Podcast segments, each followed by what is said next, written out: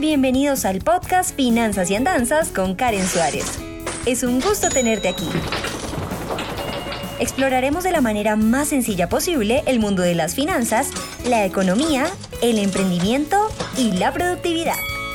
Y claro, te contaré algunas de mis andanzas. Aquí vamos. Hola, hola mis queridos amigos y amigas, nuevamente con todos ustedes Karen Suárez. Es un placer compartir una vez más este espacio de finanzas y andanzas. En esta ocasión quiero compartirles una información que sé que será de mucha utilidad y que les abrirá las puertas a un mundo lleno de oportunidades. Hemos hablado en múltiples ocasiones acerca de esos tips para cuidar nuestras finanzas, para ahorrar, invertir o simplemente para ganar algo de dinero extra. No obstante, para llegar a ello existe una serie de pasos previos que empiezan por la preparación para entrar a una empresa o iniciar algún trabajo. Seguramente a muchos nos han comentado ciertos consejos para conseguir la empresa ideal, para entregar una hoja de vida impecable o incluso para las pruebas psicotécnicas que toda organización debe realizar como parte de su proceso. No obstante, pocos hablan de la importancia de la entrevista de trabajo la cual viene siendo una de las etapas más determinantes dentro del proceso de selección, pues es allí donde la institución tiene un mayor acercamiento con el aspirante para conocer, entre múltiples cosas, sus expectativas y aspiraciones. Es por ello que hoy en este espacio de finanzas y andanzas comentaremos algunos tips que pueden hacer de tu entrevista de trabajo la mejor. En primer lugar, durante el periodo de entrevistas, las organizaciones buscan conocer en materia personal al candidato y saber si su personalidad se adapta a los valores institucionales y por ende a su cultura empresarial.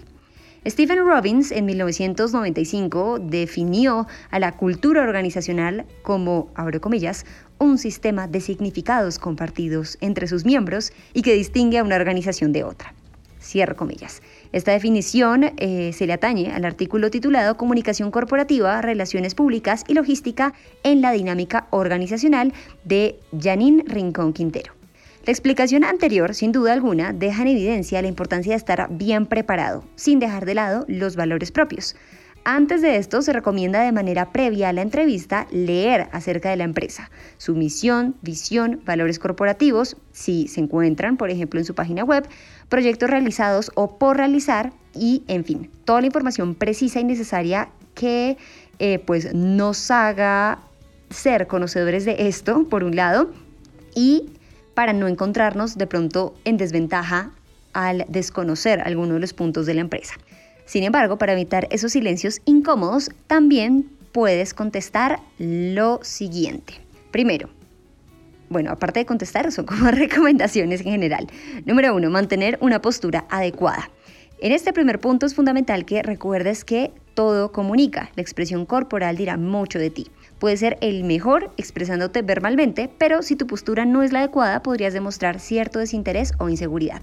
Así que nada de brazos cruzados, ni de manos en los bolsillos y en la medida de lo posible no autocontacto, que también denota inseguridad. Número 2. Organizar tus ideas y permanecer seguro en tus afirmaciones.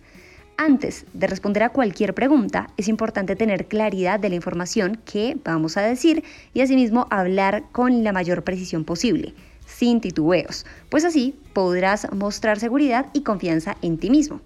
Número 3. Comenta solo lo necesario sin omitir detalles importantes.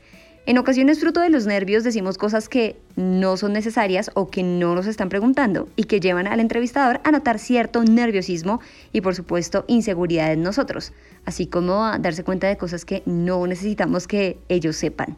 Para ello se recomienda comentar aspectos fundamentales como a qué te dedicas, qué carrera estudiaste, cuáles son tus expectativas y demás. Hacer una recopilación breve, concisa y transparente de tu hoja de vida será clave en este tipo de situaciones. Y número cuatro, sé tú mismo. La sinceridad y transparencia son dos cualidades esenciales dentro de todo proceso para ingresar a una compañía. Intentar mostrar algo que no somos podría funcionarnos en ese momento, pero luego jugarnos una mala pasada en el futuro. Por ello, no olvides que en la calidad también está la esencia de lo que somos. Estos son solo algunos de los consejos que podemos recibir y compartir para fomentar esta información que sin duda alguna a todos nos es necesaria. Sigue preparándote y dando lo mejor de ti. Recuerda que las etapas de la vida se queman, entre comillas, solo cuando intentamos y adquirimos esa experiencia. Hasta aquí este shortcast, queridos, mi, queridos, queridos, queridos amigos y amigas.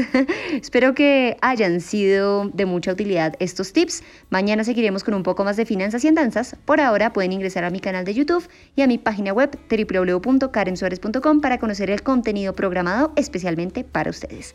Por supuesto, no olviden seguirme en todas mis redes sociales, Facebook, Twitter, Instagram, TikTok, LinkedIn, entre otros. Chao, chao y nos escuchamos mañana.